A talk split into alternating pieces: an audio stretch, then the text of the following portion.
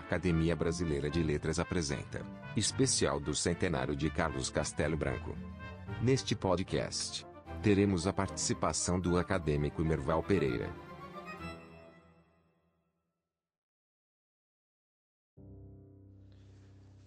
Prezados ouvintes, olá. Meu nome é Marco Luquezzi, eu sou presidente da Academia Brasileira de Letras. Cumprimento a todos com alegria. É um momento de não pequenas dificuldades, porque passa não apenas o Brasil, mas também o planeta Terra e a cidade do Rio de Janeiro. A pandemia é um grande momento que exigirá de todos nós invenções distintas e formas de sociabilidade que não se podem perder, mesmo no momento de necessário, urgente isolamento. A academia amplia o seu site, que é uma janela para o mundo, desde a perspectiva da sua acessibilidade para toda aquela série de programas que realizamos de forma intensa durante o ano, mas que agora, de forma reduzida e virtual, nós podemos realizar. É como se os ideais de Machado, nesse momento, encontrassem nas infovias o meio, o mecanismo, a forma de chegar diretamente para criar, como dizia antes, essa nova sociabilidade. Eh, um passeio pelo site seria interessante, convido a todos a realizá-lo.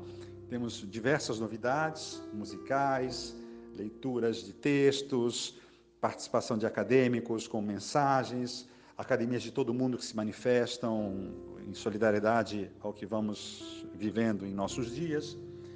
E agora damos início a uma série de centenários e, portanto, estão todos convidados sempre às quartas a participarem é, dessas nossas transmissões. Deixo um caloroso abraço a todos, com um sentimento de esperança e a certeza de que a cultura não é um adereço, mas que a cultura é um grande remédio. A cultura é aquela que nos estrutura, é aquela que nos torna humanos e nos faz acreditar no futuro. Muito obrigado a todos mais uma vez. Passo com alegria a palavra ao acadêmico Antônio Torres, que fará a apresentação do acadêmico Merval Pereira. Com você, Antônio, a palavra. Meu nome é Antônio Torres. Venho aqui na condição de membro da diretoria da Academia Brasileira de Letras para apresentar ao acadêmico Merval Pereira o que é até dispensável, tanto para quem tem acompanhado as atividades culturais da Casa de Machado de Assis, quanto para quem lê o jornal Globo, assiste a Globo News ou ouve a rádio CBN, veículos em que Merval há muito tempo vem se destacando pela cuidade e alta competência de suas análises da política nacional. Trata-se, portanto, do nome certo para inaugurar este ciclo de homenagens da ABL, no especial do centenário de Carlos Castelo Branco, lendário jornalista político que marcou a história da nossa imprensa no século XX. Secretário-geral da ABL, onde ocupa a cadeira 31 na sucessão a Moacir Clia, Merval Pereira é também membro da Academia Brasileira de Filosofia, da Academia de Ciência de Lisboa e do Board of Visitors da John S. Knight Fellowship Longa e profícua é a sua trajetória profissional. Iniciando-se como repórter no final da década de 1960, Merval veio a ocupar cargos de direção no Jornal do Brasil, na revista Veja e nas organizações O Globo, onde hoje integra o seu conselho editorial. Fez parte do primeiro conselho editorial do jornal Valor Econômico e é conselheiro do Centro de Estudos da América da Universidade Cando Mendes. Tendo feito especializações em universidades dos Estados Unidos e da França, Merval é detentor de inúmeros prêmios, entre eles o Maria Moores Cabot, da Universidade de Colômbia, de excelência jornalística, o mais importante prêmio internacional de jornalismo das Américas. Com a palavra, Merval Pereira. Carlos Castelo Branco foi o maior jornalista político da sua geração e marcou com suas colunas a história recente da política brasileira, especialmente nos momentos mais difíceis da ditadura militar, quando foi preso e censurado devido a seu trabalho em favor da redemocratização no que escrevia e também na ação de bastidores.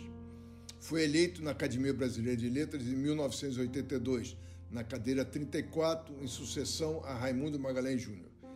Recebido por outro acadêmico, o ex-presidente José Sarney, seu amigo da vida inteira, que o classificou como um político que usou o jornalismo como sua tribuna. Conheci Castelinho quando morei em Brasília em 1974 e tive com ele um convívio agradável e, sobretudo, proveitoso, pois eu gostava de contar histórias dos bastidores políticos atuais e antigas, de quando a capital era no Rio de Janeiro. A Academia Brasileira de Letras está comemorando o centenário de nascimento de Carlos Castelo Branco e vou ler para vocês um texto que redigi sobre ele para o livro Brasileiros da Nova Fronteira, recém-lançado nesses tempos de pandemia para celebrar brasileiros que se destacaram em suas atividades e nos dar motivos de orgulho. É também por isso que a BL celebra o centenário de Carlos Castelo Branco, um dos grandes brasileiros de nossa história. Joseph Pulitzer, o grande jornalista que dá o nome ao principal prêmio de jornalismo e literatura dos Estados Unidos, tinha uma certeza: jornalista não tem amigos. Referia-se à necessidade de ser independente. Carlos Castelo Branco, o mais influente jornalista político de sua geração, tinha muitos amigos, mas nunca abriu mão de analisá-los sob a ótica crítica. Eleito Jânio Quadros presidente, mesmo já tendo sido nomeado seu secretário de imprensa, Castelinho, como era conhecido carinhosamente pela sua baixa estatura, registrou que com Jânio no poder, o Brasil dá um salto no escuro. O ex-presidente José Sarney, amigo desde sempre, tinha o hábito de visitá-lo quando se considerava injustiçado. E a queixa se transformava em longas conversas sobre a política do país. Quando o Marechal Carlos Castelo Branco assumiu o governo após o golpe militar em 1964, perguntaram a Castelinho se eram parentes. Com a ironia que lhe era peculiar, respondeu: distante, mas está se aproximando. De fato, eram da mesma família, o que não o impediu de analisar seu governo sob uma ótica crítica, especialmente depois que aceitou ter seu mandato prorrogado. Mas quando morreu o ex-presidente, Carlos Castelo Branco não se furtou a registrar em sua coluna. É realmente espantoso que a paixão política chegue a identificar no retrato de um homem de bem o perfil de um canalha. O Marechal era um patriota, um idealista e um homem que terá morrido em paz com a sua consciência. Essa não é a homenagem do parente, mas o dever imposto pela mais estrita objetividade. Ler as colunas de Castelinho, nos livros que publicou e no blog que a família mantém com absolutamente todos os seus escritos, é compreender a história política recente do Brasil até sua morte, em 1993.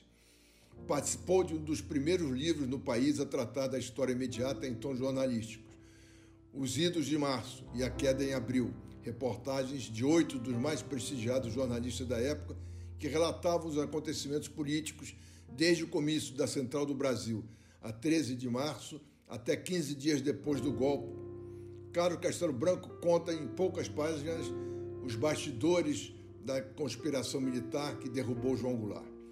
Inicialmente favorável, Castelinho passou a contestar a ação dos militares que, tendo pretendido ser uma intervenção saneadora para assegurar o funcionamento dos poderes da República, terminou por implantar um novo regime militar orientado por um sistema ou um aparelho que preservou das instituições civis apenas o arcabouço sem alma. Sua única experiência do outro lado do balcão, nos poucos meses de governo Jânio, lhe foi muito útil para saber como funciona o governo e, sobretudo, quem é mesmo que manda nos bastidores da República, aqueles que têm conhecimento dos mecanismos internos e informações que não sejam apenas deduções ou especulações com interesses pessoais. Conheceu os meandros dos palácios presidenciais e soube distinguir notícia de fofoca. Escreveu um livro sobre a renúncia de Jânio Quadros, mas só deixou que fosse publicado depois da sua morte, o que ocorreu em 1996. O livro não explica as razões da renúncia, provavelmente porque não houvesse nenhuma razão objetiva a desvendar. Frio, pragmático, Castelinho sabia lidar com as autoridades de Brasília sem perder de vista sua condição de repórter.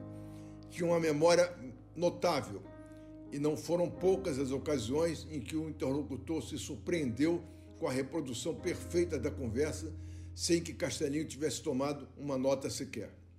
Mesmo quando acreditava que não estava prestando atenção ou bêbado, Castelinho reproduzia as conversas com fidelidade e atuou dos bastidores para ajudar Tancredo Neves a concretizar seu plano de derrotar o governo militar no próprio colégio eleitoral, em que teoricamente tinha maioria. Com texto direto e capacidade analítica, mas sabendo ser sarcástico quando necessário, Carlos Castelo Branco teve que se adaptar às dificuldades da censura no regime militar e enviava mensagens cifradas nas suas colunas a favor de manobras políticas, não apenas da oposição ao regime, mas também de setores militares que atuavam nos bastidores para a abertura democrática que acabaria chegando. A coluna do Castelo, publicada diariamente no Jornal do Brasil por 31 anos até sua morte, em 1993, teve provavelmente o mais influente papel que jornalismo pode exercer na política brasileira, e não apenas metaforicamente. No período mais negro da ditadura militar, o Congresso só existiu na minha coluna, disse certa vez. Ao tomar posse na Academia Brasileira de Letras, em 1982, fez questão de ressaltar: chego à academia como jornalista. Foi essa condição que me deu notoriedade e abriu-me caminhos nos vossos corações. Mas devo ressaltar que, em determinado momento da vida profissional, quiseram os fados que fosse intérprete mais ostensivo dos sentimentos que não se podiam então exprimir. A sociedade ansiava por informações e coube-me abrir, graças ao apoio do Jornal do Brasil, um canal de mensagens cifradas mediante as quais atendia a expectativas tão amplas quanto frustradas. Sei que não trabalhei em vão. Castelinho tinha noção exata de que fazia parte da história e era desse ponto de vista que analisava os fatos políticos cotidianos. O jornalismo e a política sempre estiveram juntos na vida de Carlos Castelo Branco e foi isso que o acadêmico e político José Sarney ressaltou ao recebê-lo na Academia Brasileira de Letras. E o que é o jornalismo político? É o político que fez do jornalismo a sua tribuna. Anteriormente, em 1970, já concorreram à ABL e por razões políticas. Como havia sido eleito pouco antes o ex-ministro do Exército de Costa e Silva e membro da Junta Militar de 1969, general Aurélio de Lira Tavares, que usava o pseudônimo de Adelita, um grupo de acadêmicos desejava preencher a nova vaga com um candidato de oposição. Castelo perdeu para Antônio Ais num segundo turno. Anos antes, quando o Ato Institucional número 5 foi editado, em dezembro de 1968, Castelinho fora preso, acusado de ter participado do movimento político que culminou com a recusa do Congresso em processar o jornalista e deputado Márcio Moreira Alves. Sua coluna foi proibida de circular durante algumas semanas. Do final do governo Costa Silva até todo o governo Médici, a repressão política aumentou fortemente e com ela a pressão para que o tom da coluna de Castelinho fosse alterado. Ele passou a transmitir as informações, então, segundo suas palavras, quase em mensagens cifradas e chegou a pedir demissão duas vezes por não ter espaço político para suas análises. Numa dessas ocasiões, em pleno governo Médici, foi dissuadido por dois ministros de origem militar, Mário Andraza e Javas Passarinho, que sabiam a péssima repercussão política que essa decisão geraria e trabalharam para arrefecer as pressões. Desempenhou um papel político ativo quando foi chamado a encabeçar uma chapa para concorrer em 1976 ao Sindicato dos Jornalistas Profissionais do Distrito Federal, cargo que exerceu até 1981. Com a posse de Geisel e o projeto de abertura política, Castelinho ganhou mais liberdade para escrever, mas, em consequência, atraiu a fúria da linha dura que se opunha à redemocratização. Foi nesse período que passou a receber cartas anônimas com ameaças de morte. Não havia na época ainda os meios digitais. Uma delas, a que mais o impressionou, trazia a fotografia de Vladimir Herzog, jornalista assassinado na prisão em São Paulo durante o governo Geisel, com um bilhete: Você será o próximo. A morte do filho Rodrigo, em um acidente de automóvel nas cercanias do aeroporto de Brasília, trouxe-lhe uma imensa dor e uma dúvida lancinante. As ameaças contra si pararam e ele recebeu informações que insinuavam que o acidente fora provocado por uma ação de grupos paramilitares ligados ao Serviço de Informações, que àquela altura resistiam ao processo de abertura política no país. O ex-presidente João Goulart disse-lhe em uma conversa em Paris que não tinha dúvidas de que o acidente fora planejado. Uma vez, Castelinho me disse, chorando, que se recusava a acreditar nessa possibilidade. Se não, vou fazer o quê? Subir a rampa do Planalto com uma metralhadora, atirando para tudo quanto é lado? Mesmo cessadas as ameaças, Castelinho conviveu durante muito tempo com a paranoia de estar sendo perseguido. E em 1982, quando teve que ser internado com princípio de infarto, pediu que os fios que o ligavam aos aparelhos fossem retirados. Suspeito que eles tenham sido instalados pelo Serviço Nacional de Informações, comentou entre irônico e precavido. Querendo Carlos Lacerda que o Jornal do Brasil defendesse certa posição, foi-lhe sugerido que procurasse o presidente do jornal, Manuel Francisco Nascimento Brito, genro da Condessa Pereira Carneiro, ao que Lacerda retrucou: Eu vou falar com Castelinho. Já durante o período de distensão, querendo continuar o processo de abertura política lenta, gradual e segura, mesmo depois de ter fechado o Congresso e ter baixado o pacote de abril, o presidente Ernesto Geisel não sabia como convencer a opinião pública de que continuava com a intenção inalterada. O ministro da Justiça, Petrônio Portela, um dos artífices civis da abertura política, aconselhou: só há um homem no Brasil que fará com que se acredite que o senhor quer mesmo fazer abertura política. O jornalista Carlos Castelo Branco. Castelinho tinha o dom da palavra escrita, mas não o da falada. Escrevia com uma rapidez e clareza tão grandes quanto falava atabalhoadamente, comendo as palavras, quase resmungando. No discurso de posse na Academia Brasileira de Letras, explicou assim sua dificuldade. Lamento, senhores acadêmicos, não dispor da prerrogativa concedida pelo primeiro regimento da Academia, da qual se serviu o mais eminente dos meus antecessores, o Barão do Rio Branco, de tomar posse mediante carta. Se tal fosse possível, isso nos pouparia o desprazer de um discurso mal lido e mal ouvido, pois me falta o dom da oralidade e o diapasão da voz necessária à prática oratória. Sua contribuição à literatura, fora da coluna política, foi escassa, mas de qualidade reconhecida. O livro Contínuos Mineiros foi bem recebido pela crítica, mas foi em Arco do Triunfo que se encontrou com o romancista, sempre com a temática política. O livro narra a história de um homem que se degrada na ambição do sucesso. Carlos Lacerda considerou o romance cruel, mas reconheceu que Carlos Castelo Branco tem uma insistente vocação para a literatura de ficção, no misto de elogio e ironia. Desta vez, alguém, o vendo escrever a coluna em 15 minutos, surpreendeu-se com a rapidez, o que provocou um comentário de Castelinho. 15 minutos não, 50 anos e 15 minutos.